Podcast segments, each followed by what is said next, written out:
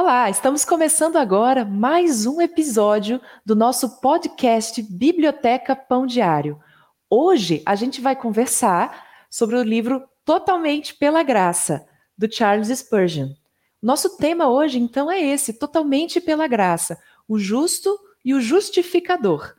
Você pode encontrar esses nossos novos episódios do podcast toda quinta-feira à noite. A gente entra no ar todas as quintas às 20 horas. Mas é claro, você pode escutar depois no horário que ficar melhor na sua rotina, no seu dia a dia. Você encontra a gente lá no nosso canal Publicações Pão Diário. E hoje a gente está aqui com a Daisy, que é a nossa convidada para a gente conversar sobre esse livro. Oi, tudo bom, Marília? Bom estar com você de novo e falar sobre graça, né? Ai, que coisa mais gostosa. É Obrigada mais uma vez pelo convite.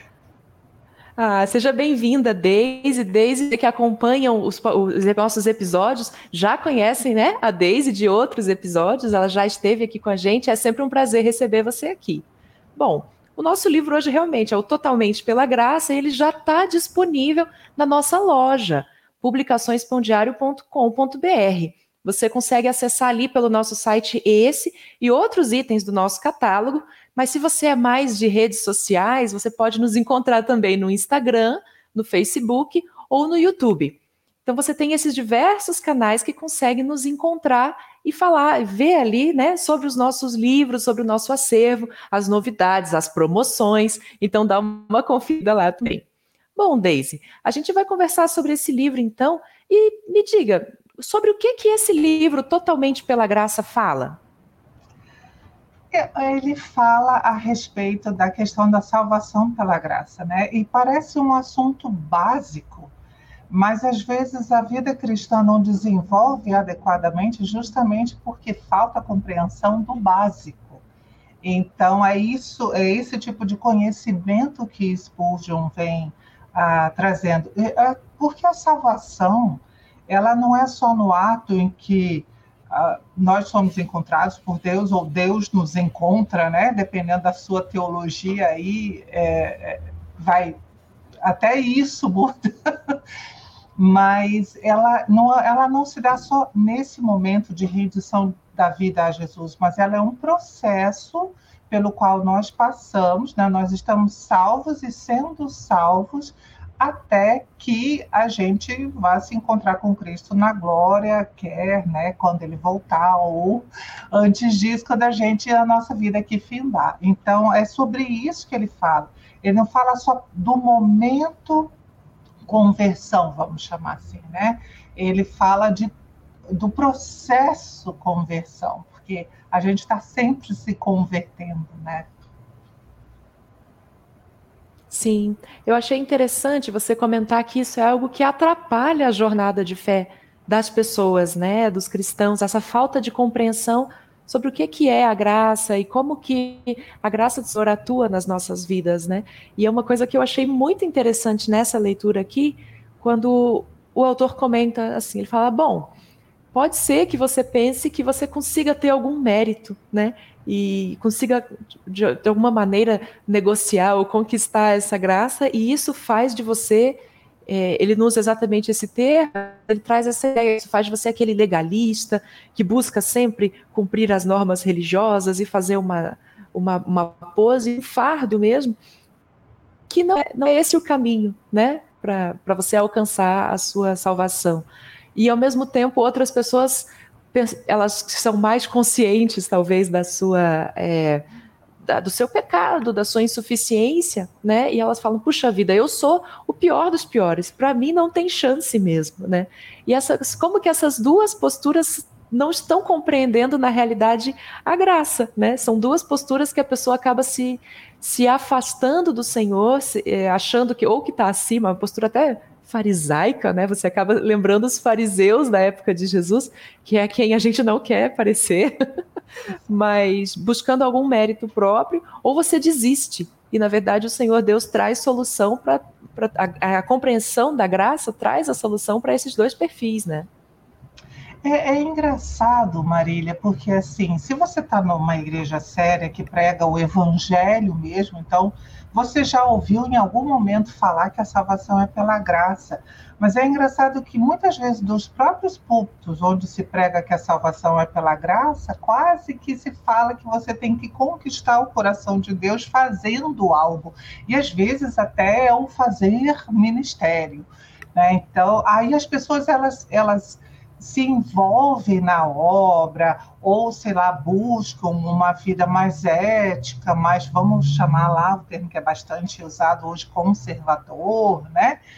É porque elas querem agradar a Deus ou ganhar algum tipo de favor a mais de Deus. E não existe isso. Essa não é a motivação de eu fazer boas obras e até me envolver no serviço da igreja. Porque nós temos que fazer isso sim né? E não é que a uhum. gente tem, na realidade é assim: se eu sou salvo, eu não consigo ver coisas é, a ser feitas e não fazer nada.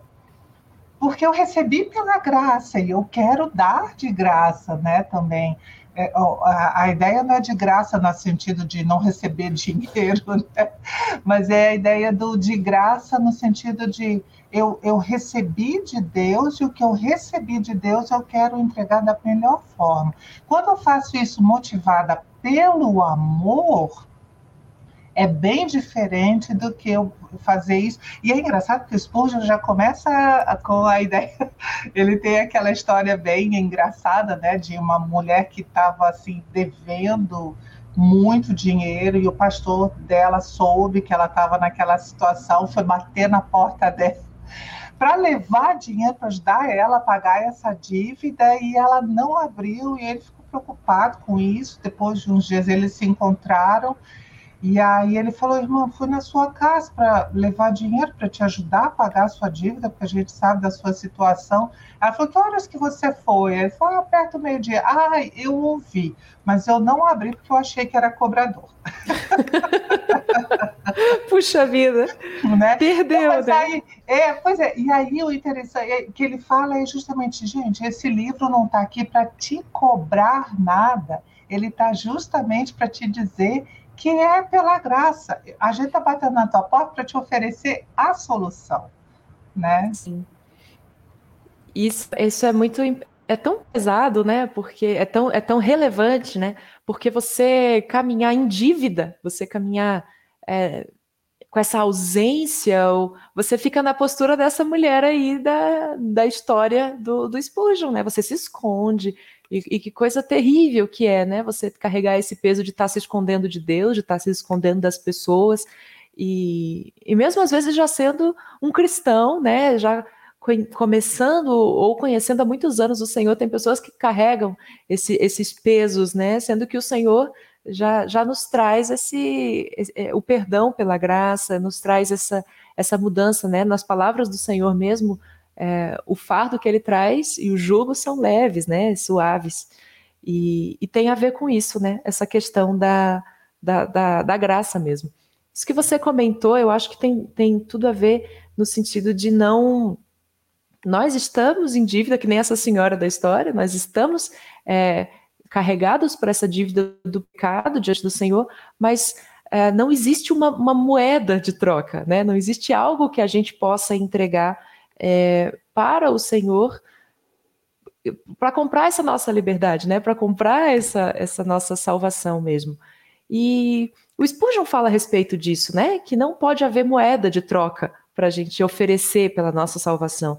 O que, que você entende? Você acha que seriam algumas dessas moedas que às vezes a gente tenta fazer nas nossas jornadas religiosas, vamos dizer assim, para querer fazer alguma troca com Deus? Ah, eu vou, eu vou te responder isso daí uh, usando, não é nem o Spurgeon agora, é usando uma série que tinha lá na década de 90. Uh, ah, em inglês era Touched by an Angel, eu não lembro como que era em português, alguma coisa de anjo também. Uh, e eles eram anjos, enviaram três anjos enviados por Deus para vir em socorro de pessoas que estavam em situação, enfim, né, necessitadas. E um desses episódios era um cara que tinha feito algo muito mal na vida e ele estava tentando agora, de uma certa forma, espiar os próprios pecados é, fazendo boas ações. Então, ele trabalhava como voluntário no hospital, ajudando tudo, fazendo tudo. Uhum. E foi engraçado que um desses anjos, então, foi confrontar, e, gente, tudo bem, é uma série, é uma coisa ficcional e tudo mais, mas traz um ensino para a gente que é, é, é, e digamos assim, é aquilo que está dentro do evangelho mesmo. Ela perguntou para ele, é, quantas ah, boas obras você vai precisar fazer para apagar uma má obra. Você sabe quanto foi o custo da má obra? Entra a questão da moeda, né? Então, você sabe quanto foi o custo da sua má obra? Como que você sabe quando ela está uh, paga? Então, realmente não existe o que a gente possa fazer com relação à nossa salvação. Ela é de graça, realmente. É, uh, e, e até Davi, não sei se é Davi, enfim, o salmista pergunta, né? Que darei ao Senhor por todos os benefícios que ele tem me dado? Ele, ele até responde: Eu vou pagar os meus votos. Mas ele sabe que mesmo assim, ah, não, não tem como. O que a gente tem que fazer, e aí sim é algo que agrada a Deus, porque a gente realmente tem que. Quando você recebe um presente, ah, vamos lá, muito caro inesperado de alguém, é muito feio você olhar para aquilo e dizer, ah, legal sair, vamos supor que seja um carrão BMW, né?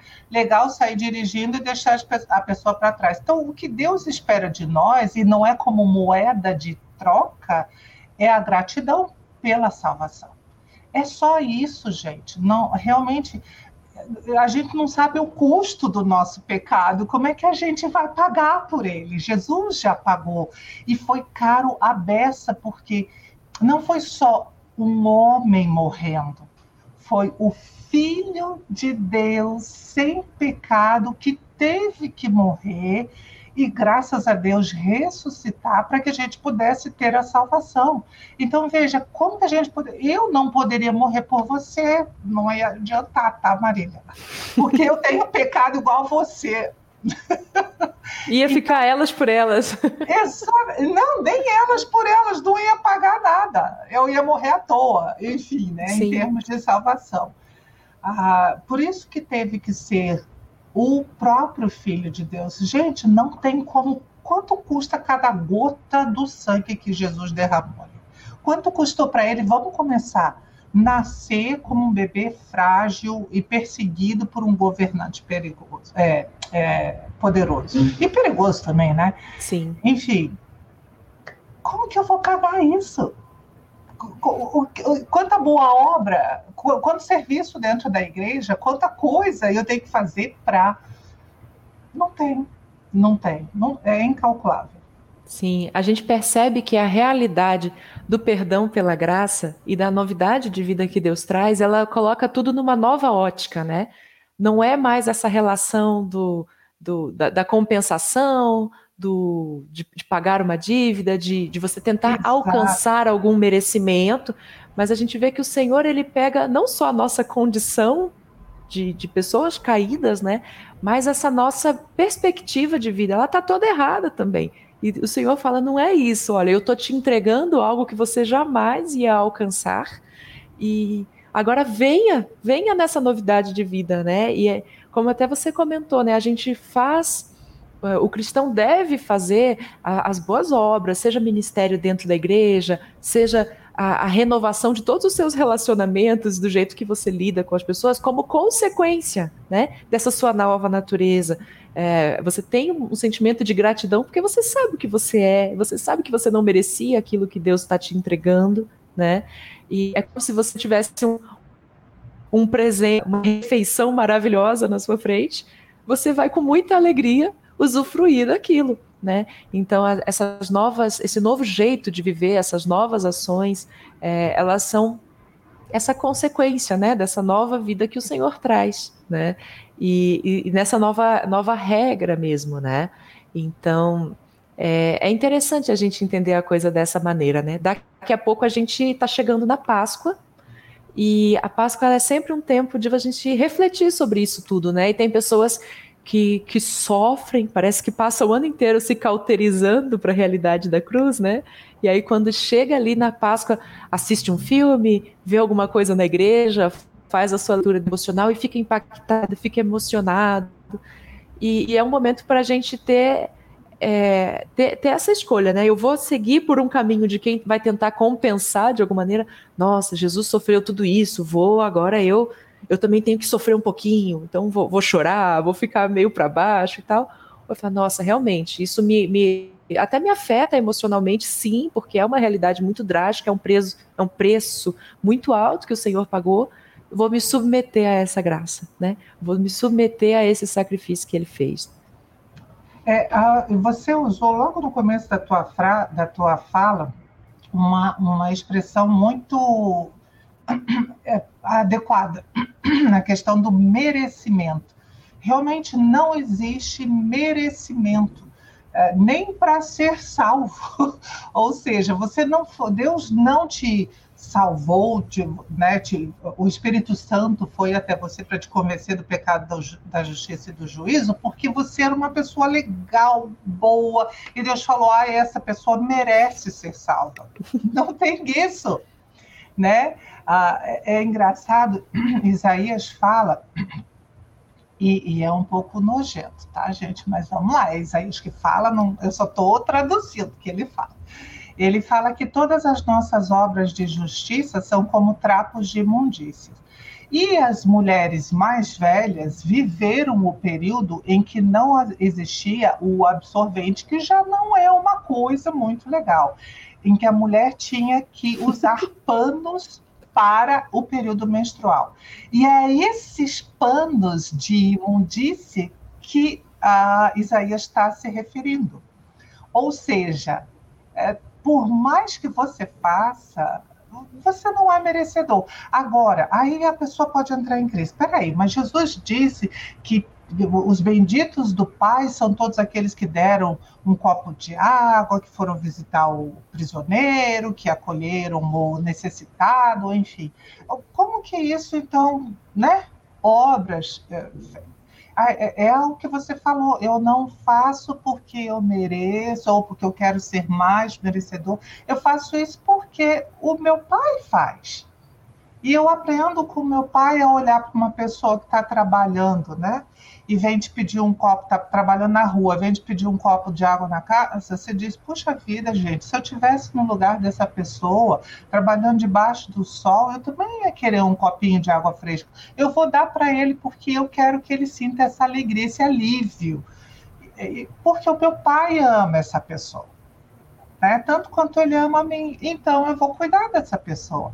Então começa a se tornar uma coisa mais natural, mais motivada pelo pelo amor, né? Pela motivação correta e não por buscar algum merecimento. E até outra coisa que você falou agora há pouco a respeito de ser fariseu, né? Por que, que os fariseus faziam tudo que eles faziam, toda aquela exibição de religiosidade, não sei o quê? Porque eles queriam a aprovação dos homens. E Jesus falou: ah, você quer que os homens digam, nossa, como você homem é bom, como ele é sábio, como ele é isso. Pronto, você já ganhou tudo que você tinha que ganhar aqui. Agora, se você quer recompensa do pai, vai lá e faz secreto.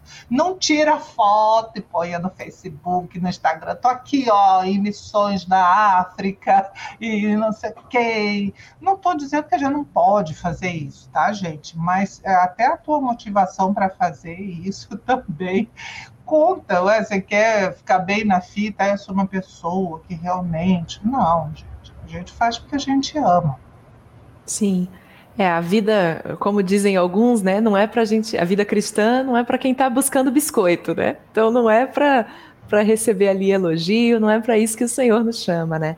E realmente o Senhor também não nos chama para a gente ter uma vida, ah, é, é só salvo pela graça. Então, tá, tá, tá certo, tô garantido, não preciso, não preciso seguir nessa caminhada. Vamos, a gente estava aqui algumas semanas atrás falando de disciplinas espirituais, né? Uhum. Falando de busca é, de oração, busca de, de tempo devocional, de leitura bíblica. Tem gente que talvez rejeite até essas coisas, porque fala assim: não, já estou salvo, já estou garantido. Mas eu acho que o, a questão é, é, essa que você falou, né? A gente faz a, a gente busca viver como nosso Pai é, como o Senhor Jesus viveu entre nós e nos ensinou, como o Espírito Santo diariamente nos orienta, né? Então é por isso que eu vou ler a palavra, porque o Senhor Jesus conhecia profundamente a palavra. E se Deus está revelado aqui, eu quero conhecer esse Deus. Puxa vida, é por isso que eu vou congregar numa comunidade de fé, porque eu quero estar com os meus irmãos. E ali vão existir necessidades e a gente vai servir junto, porque o Senhor Jesus foi servo, ele lavou os pés dos discípulos, e depois a igreja, a gente aprende, né, na, na história ali de Atos, e depois na história da igreja, que, que a, a, as nossas comunidades de fé são esses espaços de serviço, né? E, e, eu vou então depois no meu trabalho, eu trabalho numa empresa, eu trabalho num escritório, numa escola, no que quer que eu faça, né? Lá eu vou tentar, eu vou viver também isso, como eu vivo dentro da minha igreja, como eu vivo dentro da minha casa, enfim, é, é uma continuidade daquilo que o Senhor já está fazendo, mas nada disso está me, me, comprando algo, nada disso está me fazendo ser mais merecedora, né? Então a questão é essa. Claro que o Senhor Jesus ele aceita a, a, oferta dos seus servos, né? Vamos lembrar de Jesus ali no templo, o pessoal trazendo as suas grandes fortunas e aquela viúva que deu os dois centavinhos, né? As, as menores moedas daquela época o Senhor diz: essa entregou mais do que todos os outros. É, só, puxa vida, ele disse que essa oferta dela era de extremo valor, mas aí o outro texto vai dizer que as obras de justiça são trapos de imundície. Elas são trapos de imundície se a gente está tentando ganhar algo diante do Senhor, se a gente está tentando ser algo além do que nós somos. Mas o Senhor sabe o que nós somos, ele sabe que somos pó, né? Como diz outro texto também. Então, a partir do momento em que a gente entrega para ele o melhor que esse pedaço de pó consegue oferecer, e com o coração certo, o coração servo, né, ele, ele aceita. Isso também é graça. O Senhor aceitar a nossa, a nossa adoração, o nosso serviço, é, a nossa devoção, isso também é graça dele, porque o melhor que o melhor ser humano, com a, na melhor igreja, com a melhor tecnologia, com maior riqueza, luxo, o que seja. Diante do Senhor, o que, que é isso? Não é nada ainda. Mas o Senhor é tão gracioso que ele aceita a nossa oração que a gente faz errado, né? E isso é graça também, né? É, essa história da viúva, ela também é bem assim adequada, por quê? Porque ela deu baseada na fé. É, e a salvação, aí o Spurgeon fala, né? Porque tem a graça e tem a fé. E Spurgeon fala também é dessa questão da fé, de você ir lá e eu, ela precisou, eu só tenho isso, mas eu quero dar para Deus. Eu vou dar pela fé sabendo que não vai faltar para mim. Eu não sei, já é pouco. Deus me chegou, Deus me permitiu chegar ao ponto de ter tão pouco. Pois esse pouco eu ainda vou pegar e vou honrar Deus com isso. Isso é fé. Ah, e, e, é interessante a forma como ele eh, põe essa, essa ideia de fé e graça operando para a nossa salvação, dizendo que a, a fé seria como a, aquele cano, né, o canal ou aqueduto né, romano, que ele até menciona isso, por onde a água flui. Então, a fé é o instrumento por onde a graça pode fluir e operar. É quando e, e, eu só posso exercer fé quando, quando eu percebo que não há merecimento em mim e quando eu preciso, eu reconheço que eu só sou salvo porque Deus quer. E até ela é um dom. Para ver quanta gente é miserável, né, Maria? A gente tem que receber tudo. Tudo, exatamente, tudo. Até a fé é uma graça. Então, e, e outra coisa que você estava falando a respeito ali de ir no canto, chorar por de Páscoa, não sei o quê, aí o outro fica lá, eu não consigo chorar por causa de nada. Às vezes a gente se deixa levar muito pela. A gente julga até a nossa comunhão com Deus pelas nossas emoções, e não é. é, é, é aí entra a fé de novo, cara. Eu posso não estar tá sentindo nada mas eu sei que Deus está aqui nesse momento da minha vida. E tem momentos em que parece que a gente está sendo engolido por um temporal. né? Mas e às vezes o temporal é até uma luta nossa contra um pecado nosso. E parece, puxa, Deus, eu tô, o senhor não vai fazer nada. E Deus, e aí, aí é o momento de exercer a fé. Parece que Deus não está lá, mas Ele. E a mesma coisa é a nossa salvação. É boa emoção, Deus nos fez emocional, Jesus riu, Jesus chorou, Ele sentiu as emoções. Então não tem nada de problema com emoção. O problema é basear, é julgar a minha comunhão com Deus por quanto eu choro, por quanto eu rio, por quanto eu deixo de rir ou qualquer coisa desse tipo.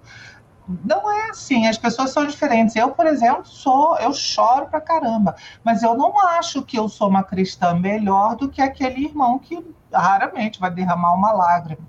Entendeu? É, uhum. Nós somos pessoas diferentes. Enfim. Né? É, e a realidade a gente é chamado a entregar tudo para o Senhor, seja o nosso dia mais emocionado, seja o nosso dia mais racional, seja aquele dia tão monótono da vida que parece que você está só fazendo as coisas, seja aquele dia que parece que tudo te fala algo do Senhor, né? Tudo isso tem que ser entregue a Ele. Porque se ele é dono de toda a nossa vida, ele é dono dos dias mais coloridos e dos dias mais comuns, né? E tudo isso seja entregue a ele, de emoção, de razão e tudo mais. E isso, na verdade, é, não, não deveria ser algo contraditório, né? Quer dizer, não. a gente deveria entregar ao Senhor e compreender que ele é dono de tudo. Então tá ótimo, né? Se eu me emociono, isso é para agradar o Senhor. Se eu não me emociono, não exteriorizo o que eu estou sentindo, talvez, isso também que seja entregue para agradar o Senhor da maneira como, como ele me fez o dia de hoje, né? Amém, isso aí e é, mesmo. É, o ritmo, né? né? É, é. Bom, eu queria te perguntar do, sobre o livro. Livro, bom, para quem já leu Charles Spurgeon, né, conhece o estilo, é esse estilo de história, verdades profundas explicadas de vários ângulos, trazendo várias quase anedotas ali, né? Eu acho super agradável de ler, muito legal. Eu acho divertido. Tem horas que eu dou risada, tem horas que eu fico meio assim. E, enfim, é uma delícia, né? Totalmente pela graça de Charles Spurgeon, é mais um desses. Ele é um livro que tem alguns capítulos um pouco mais curtos, outros um pouco mais compridos. Todos eles vão ter ali uma, umas perguntas de reflexão no final, né?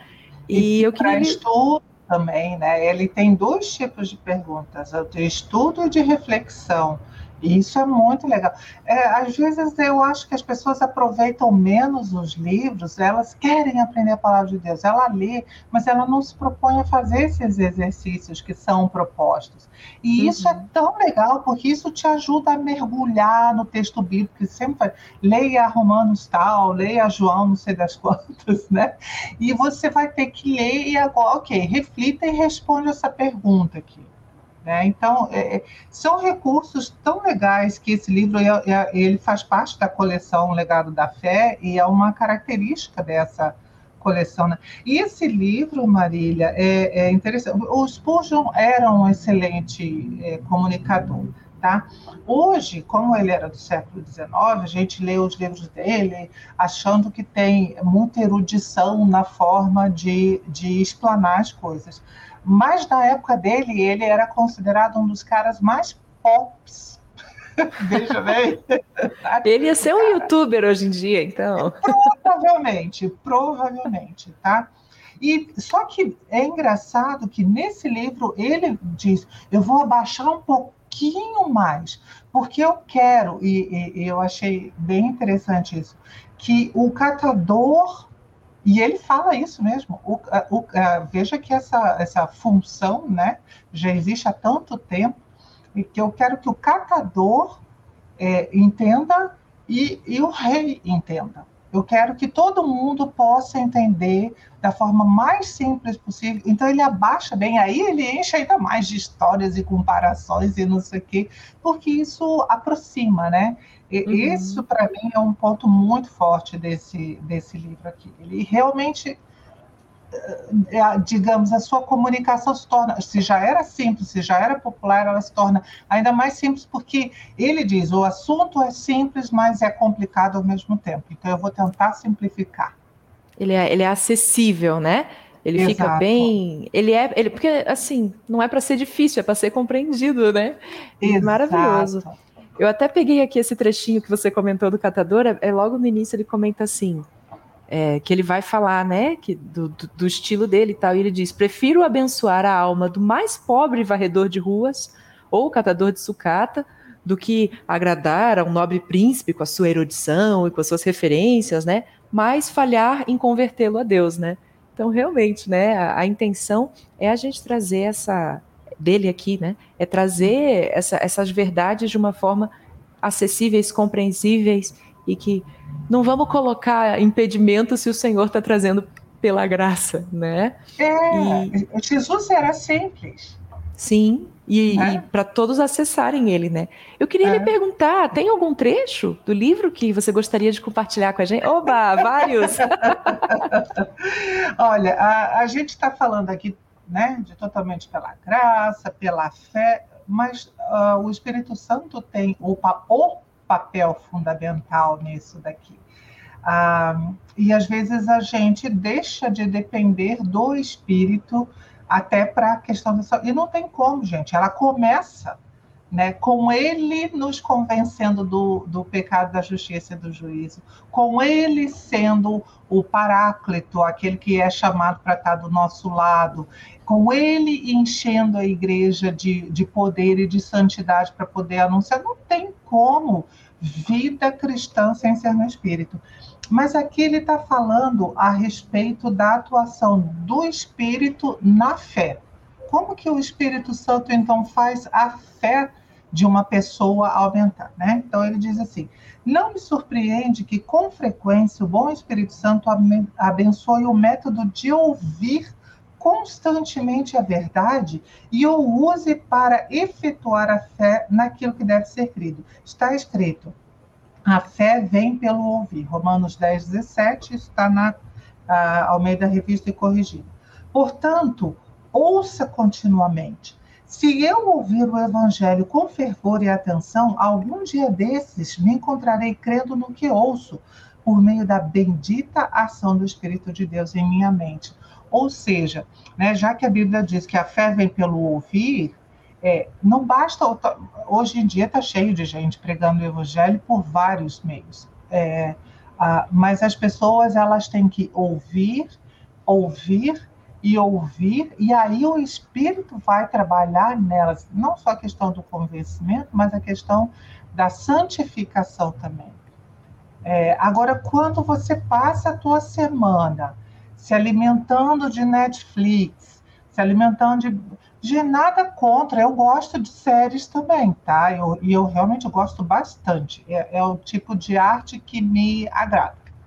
Ah, então, nada contra esse tipo de coisa. Ah, então agora vou cancelar todos os streams que eu tenho. Não, não precisa nada disso. Só equilibre as coisas. Então, se você passa vai passar o carnaval maratonando séries, né? Não vai para retiro, não vai para viagem missionária, não vai para nada.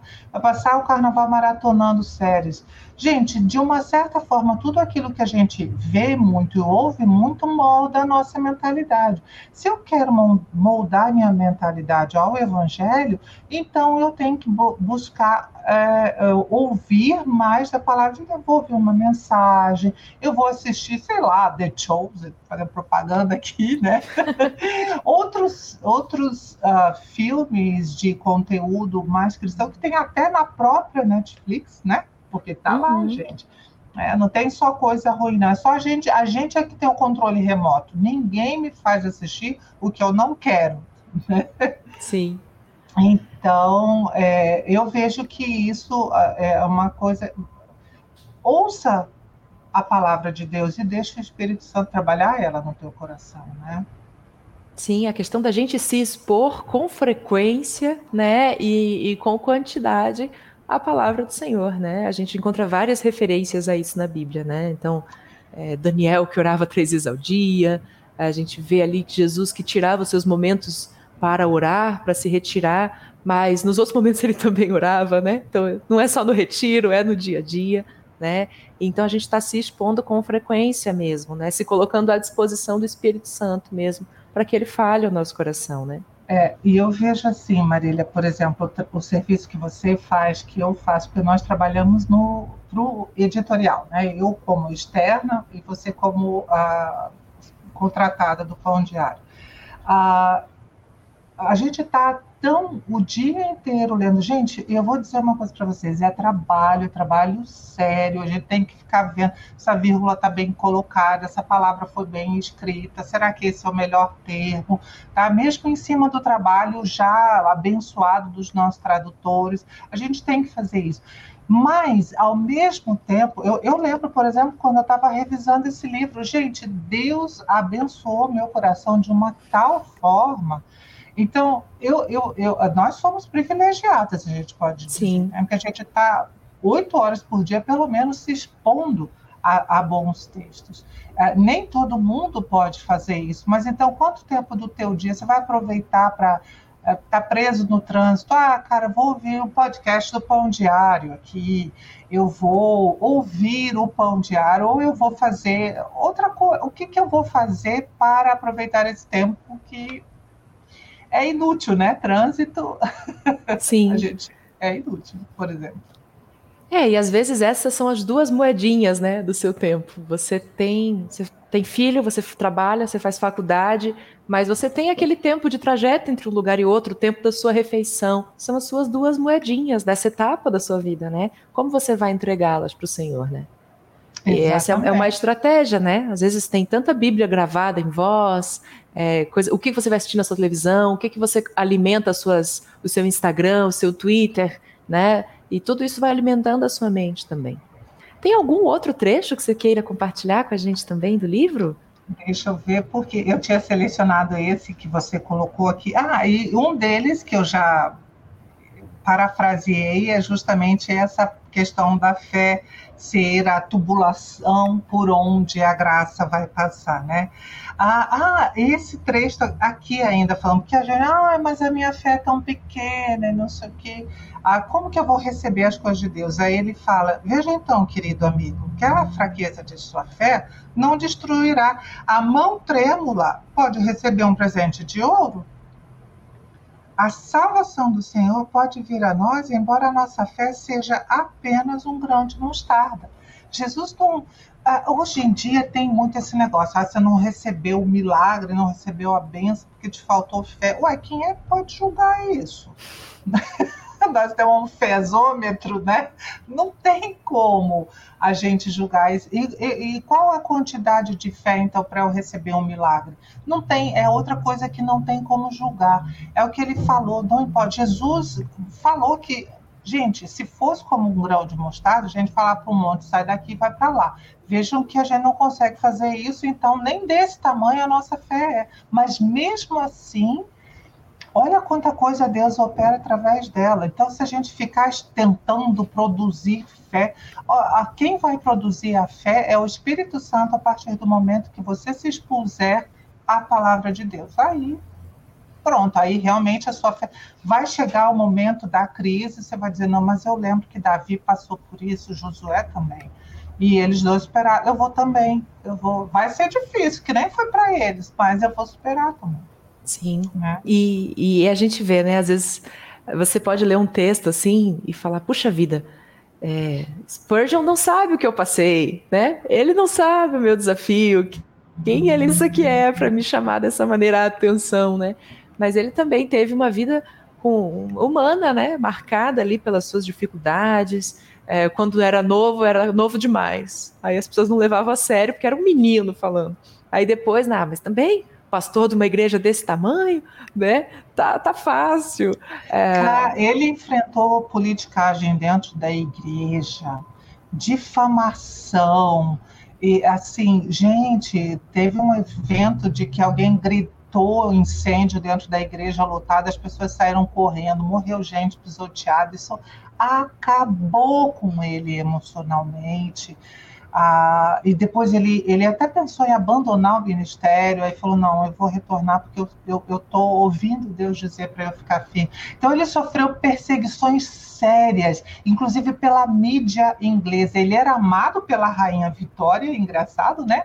Mas a mídia inglesa o perseguia muito. Além disso, ele tinha as próprias enfermidades. Ele tinha ah, problema de gota. Ele morreu morrendo de dor mesmo, gemendo de dor. Então, o final, e ele morreu novo, 56, 57 anos. Então, o final da vida dele foi muito sofrido, até por ter que ficar separado da esposa, porque para ele era bom o calor, para ela era bom o frio, então ele tinha que ir para o sul da França para pegar um clima mais ameno, enquanto ela continuava na Inglaterra. Então, assim, ele sofreu muito. É, aí, quem é expulso? Depressão, né? Saúde mental Isso. também. Exato, Várias coisas, né? exato, né? Exato. Então, assim, quem é expulso é o irmão, o irmão que sofreu tanto quanto, e às vezes até por ser mais público do que nós, sofreu coisas que a gente talvez nunca vá sofrer. Sim. É, então a gente às vezes lê um livro e você só, só vê o material fechado, né? Mas tinha uma pessoa por trás, né, dessas ideias, uma pessoa comum, transformado pelo Senhor, que sabia que não merecia, que, né, sabia que não era tudo isso, mas que o Senhor fez alguma coisa grande ali através da vida dele também. Então, o Senhor também usa a nossa vida na nossa pequenez, na nossa fé pequena, na nossa uh, nossas uh, ações de justiça que não resolvem os problemas do mundo, né? O Senhor ele vê toda a nossa limitação, mas se a gente está com o nosso coração no lugar certo, né? Com a nossa motivação do nosso amor por Ele, buscando entregar a nossa vida não para conquistar o amor de Deus ou a sua salvação, mas para alegrar o coração do Pai, né? Ele aceita também essa nossa entrega, né? Graças é, é, a Deus por isso, né? É, aí entra aquela questão da gratidão. Eu não faço porque eu quero me tornar merecedor ou me ver melhor como alguém ou me colocar num patamar de juiz dos meus irmãos, porque eu não sou, nós somos todos iguais, mas eu faço isso porque uh, eu sou grato né? Eu fui tão abençoada, é que nem aquele pródigo lá, pai, qualquer coisa me põe para trabalhar, sei lá, eu não vou limpar porco aqui, porque aqui não tem porco, né? Mas me põe para trabalhar no campo. Não, filho, você vai ser restituído à sua à situação de filho. Então, isso, e, e como que você não vai ser grato? Você olha, toda a decepção que eu causei para o meu pai, toda a vergonha, toda a desonra. Olha o meu comportamento, a minha falta de gratidão lá no começo. Agora eu volto e ele me recebe dessa forma. É para ser a pessoa mais fiel do mundo. Sim. Né? Então. É, a vida cristã é essa vida de maravilhamento com Deus ter renovado essa criatura aqui, né? E essa gratidão, isso que seja marca ali desses nossos próximos dias também, né? Que a gente possa ter isso em mente, porque realmente é quem sou eu, né? Quem, quem somos nós, né? Para estar tá na, na presença desse Deus Todo-Poderoso, né? Coisa Exatamente. boa. Deise, muito obrigada pela tua companhia, muito obrigada por compartilhar com a gente da tua leitura. É sempre um prazer ter você aqui com a gente. Obrigada também, Marília. Assim, conversar sobre esse assunto, é, conversar sobre livro é sempre gostoso, né? E, e quando o assunto livre é, é, é, graça, então levar essa mensagem, irmão, fica tranquilo, tá? Não depende de você. É Jesus, você só dependa dele. É tão bom. Muito obrigada por esse convite. Que isso, é sempre uma alegria ter você aqui. E é sempre uma alegria ter você também escutando né, a conversa aqui do, do, pod, do podcast Biblioteca Pão Diário. Então, fica de novo o convite. Você pode nos acompanhar pelas redes sociais. Toda quinta-feira, às 20 horas, a gente publica um novo episódio. Segue a gente no Instagram, Facebook, é, no YouTube e também pelo site. Você consegue saber do que está acontecendo de novidade por aqui. Muito obrigada pela sua companhia e até a próxima. Tchau.